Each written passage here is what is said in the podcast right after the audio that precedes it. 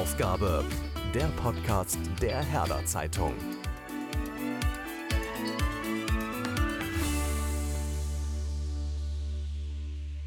Hallo und herzlich willkommen zur diesjährigen Staffel unseres Podcasts Höraufgabe.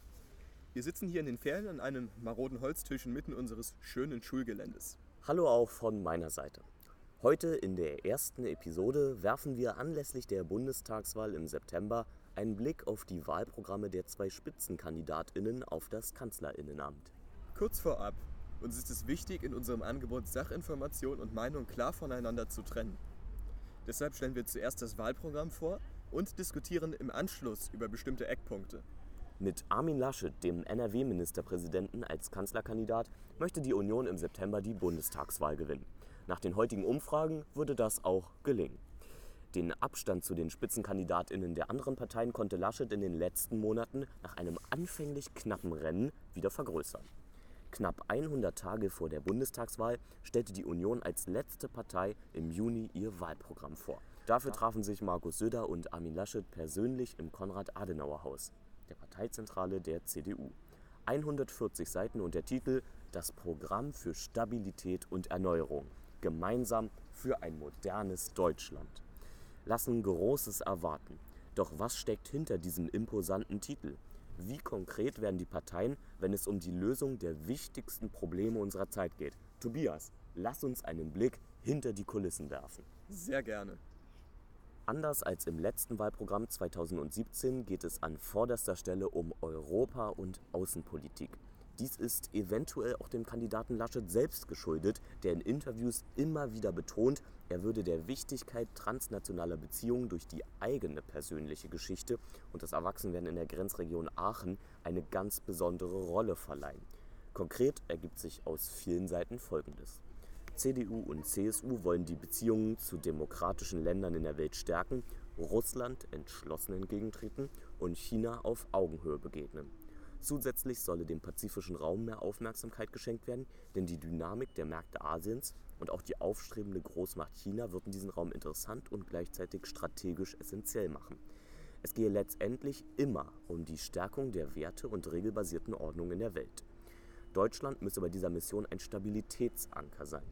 Aus der Wahl von Joe Biden zum Präsidenten der Vereinigten Staaten von Amerika 2020 könne zudem ein Aufbruch für die zukünftige transnationale Partnerschaft ausgehen, so das Wahlprogramm.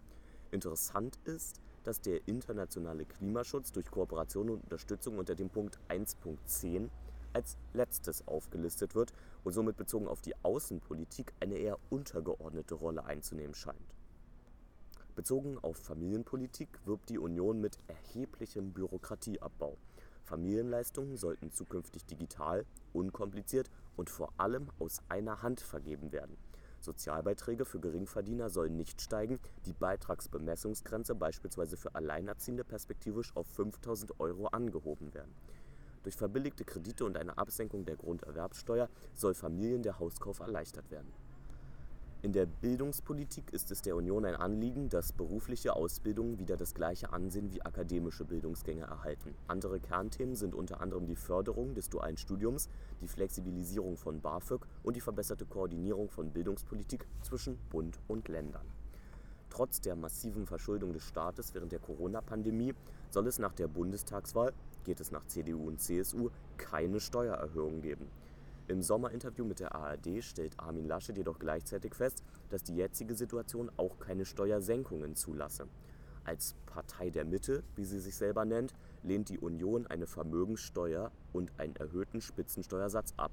Der Solidaritätszuschlag soll schrittweise abgeschafft werden. Unternehmenssteuern will die Volkspartei bei 25 Prozent deckeln. Die Verdienstgrenze für Minijobs soll von 450 Euro auf 550 Euro angehoben werden. Der eigentlich wichtigste Punkt jedoch, die Union will zurück zur schwarzen Null. Das heißt einem Ausgleich des Haushaltes und einem Ende der Neuverschuldung. Beim Klimaschutz setzt die Partei auf die Kraft des Marktes. Ein CO2-Preis soll das zentrale Instrument sein.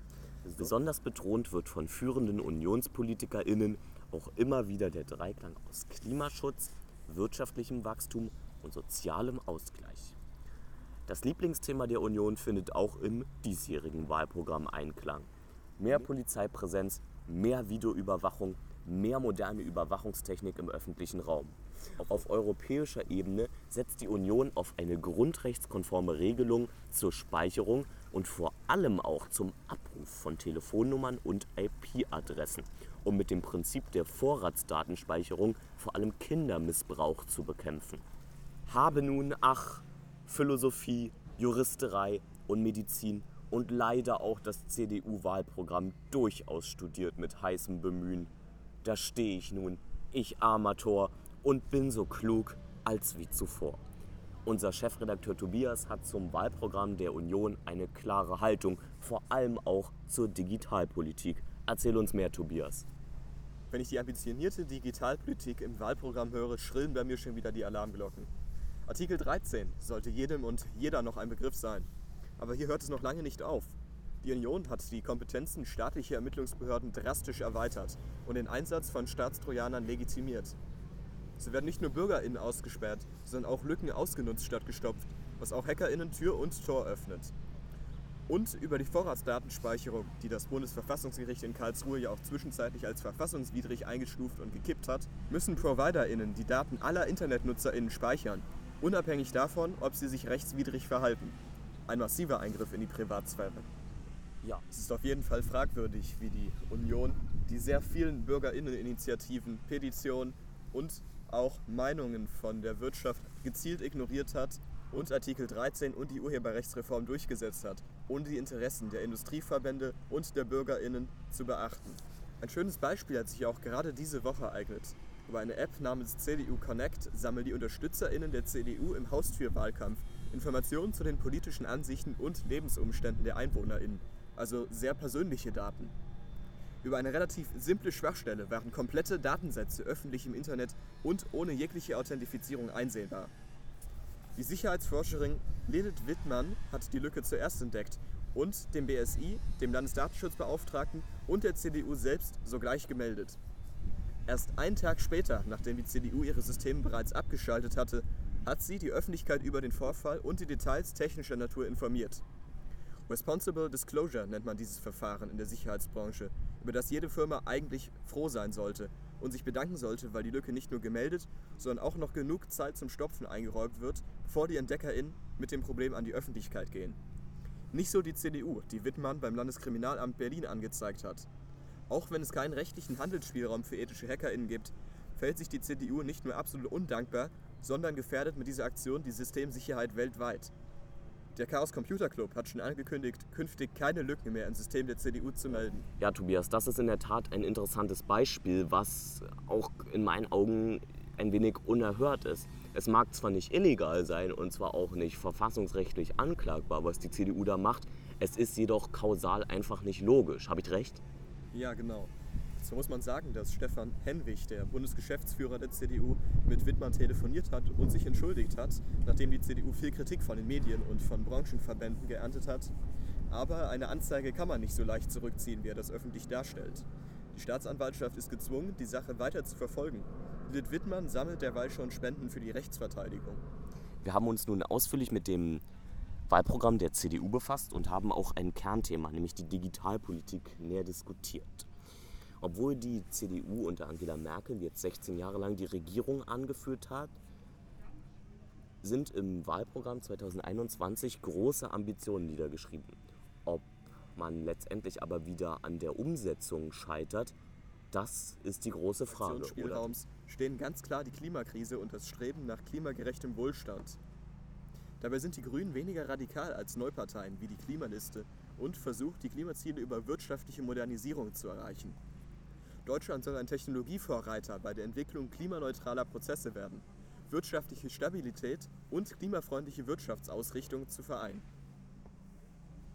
Durch wirtschaftliches Umdenken möchte die Parteiführung um Annalena Baerbock und Robert Habeck vorausschauend Krisen abwenden.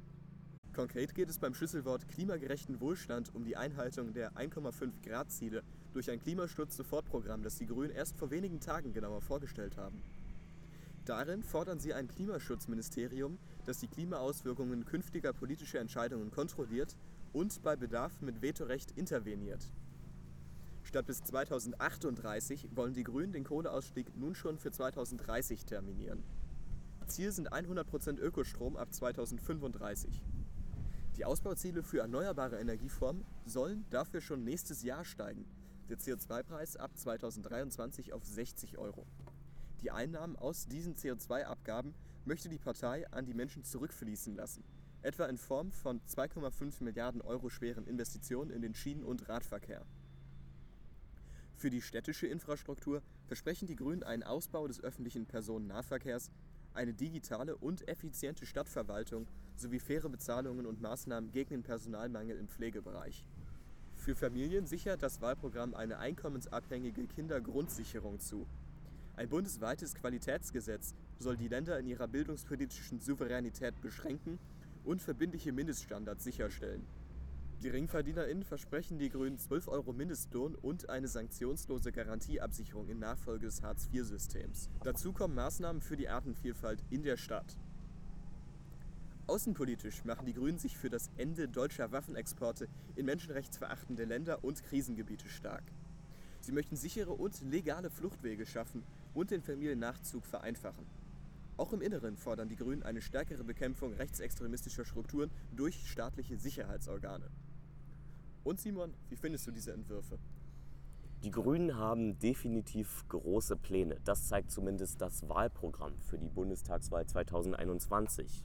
Zu Beginn des Jahres sah es auch gar nicht schlecht aus.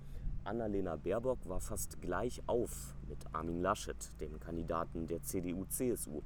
Jedoch haben zahlreiche persönliche Fehler, so erst die Verschönung des eigenen Lebenslaufes und später auch Plagiatsvorwürfe gegen das erst im Juni veröffentlichte Buch Jetzt, wie wir unser Land erneuern, dafür gesorgt, dass die Grünen in den Umfragen wieder abstürzen.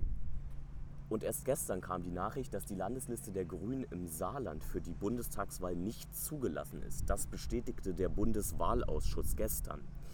Das heißt im Endeffekt, dass bei der Bundestagswahl keine Zweitstimmen für die Grünen aus dem Saarland kommen. Eine höchst umstrittene Entscheidung. Ganze eineinhalb Stunden hatte der Bundeswahlausschuss über die Landesliste der Saargrünen diskutiert. Das Ergebnis ist nun wirklich ein Paukenschlag, denn der Landesverband hat keine gültige Liste für die Bundestagswahl. Das ist ein herber Rückschlag für die Partei, die sich wirklich mit Annalena Baerbock im Jahr 2021 ernsthafte Hoffnungen macht, die nächste Bundeskanzlerin zu stellen. Jedoch gab es in der Landesliste der Grünen schwere Wahlfehler. Diese Wahlfehler sind das Ergebnis heftiger Auseinandersetzungen im Grünen Landesverband. Der große Knall für die Saargrünen kam am vergangenen Freitag in Form einer Entscheidung vom Landeswahlausschuss. Auch hier gingen lange Beratungen voraus. Dreieinhalb Stunden hatte der saarländische Landeswahlausschuss bei einer öffentlichen Sitzung allein über die Landesliste der Grünen entschieden und sie dann am Ende gekippt. Denn das Problem, 49 Delegierte des Ortsverbandes Saarlouis waren bei der Aufstellung der Landesliste nicht zugelassen. Nach dem Landeswahlausschuss und nun auch dem Bundeswahlausschuss ein erheblicher Verstoß gegen das Demokratieprinzip. Tobias, was sagst du zu dieser Entscheidung? Das ist ja wirklich ein Paukenschlag, oder nicht? Aber schmäht das wirklich die Erfolgschancen auf das Kanzlerinnenamt? Auch Armin Laschet hat sich so manche Pleiten erlaubt. Ich denke da konkret an sein unangemessenes Auftreten während der Rede von Bundestagspräsident Frank-Walter Steinmeier im Krisengebiet in Nordrhein-Westfalen nach der Flutkatastrophe und auch seine Verschönigungen im Wahlkampf und im Lebenslauf. Ja, Tobias, das ist natürlich ein interessanter Einwand, denn das Saarland ist nun wirklich nicht allzu groß. Ein anderer interessanter Einwand ist jedoch der folgende. Bei der Bundestagswahl 2002, wo es um Schröder oder Stoiber ging, da waren am Ende 6000 Stimmen, also wirklich eine geringe Anzahl von Stimmen, entscheidend dafür, wer Bundeskanzler wird. Allein im Saarland haben bei der Bundestagswahl 2017 13.000 Leute für die Grünen gestimmt. Das heißt 6.000 versus 13.000. Am Ende, wenn es vor allem zwischen SPD und Grünen ein knappes Rennen werden sollte, und wenn es vielleicht um eine Ampelkoalition geht, dann könnten die Stimmen aus dem Saarland entscheidend sein dafür, dass die Grünen die schlechteren Karten haben. Ob Ampel, Jamaika, GroKo, Schwarz-Gelb oder andere Konstellationen. Wir blicken auf spannende Wochen vor der Bundestagswahl 2021. Mit diesen Worten verabschieden wir uns. Bleibt gesund und bis zur nächsten Episode von Höraufgabe. Die Ferien sind lang, der Urlaub zu kurz. Wir sorgen für beste Unterhaltung. Wer wir sind? Höraufgabe, der Podcast der Herder Zeitung. Während der Sommerferien senden wir jede Woche direkt aus Berlin und sprechen aus, was die junge Generation bewegt. Wir sind die Schülerinnen und Schülerzeitung des Johann Gottfried Herder Gymnasiums und lieben es, Medien zu machen. Du willst mehr spannende Inhalte und etwas über unsere Arbeit erfahren? Dann schau vorbei auf herderzeitung.de. Folge uns auch gerne in deiner Podcast-App, um keine neue Episode mehr zu verpassen.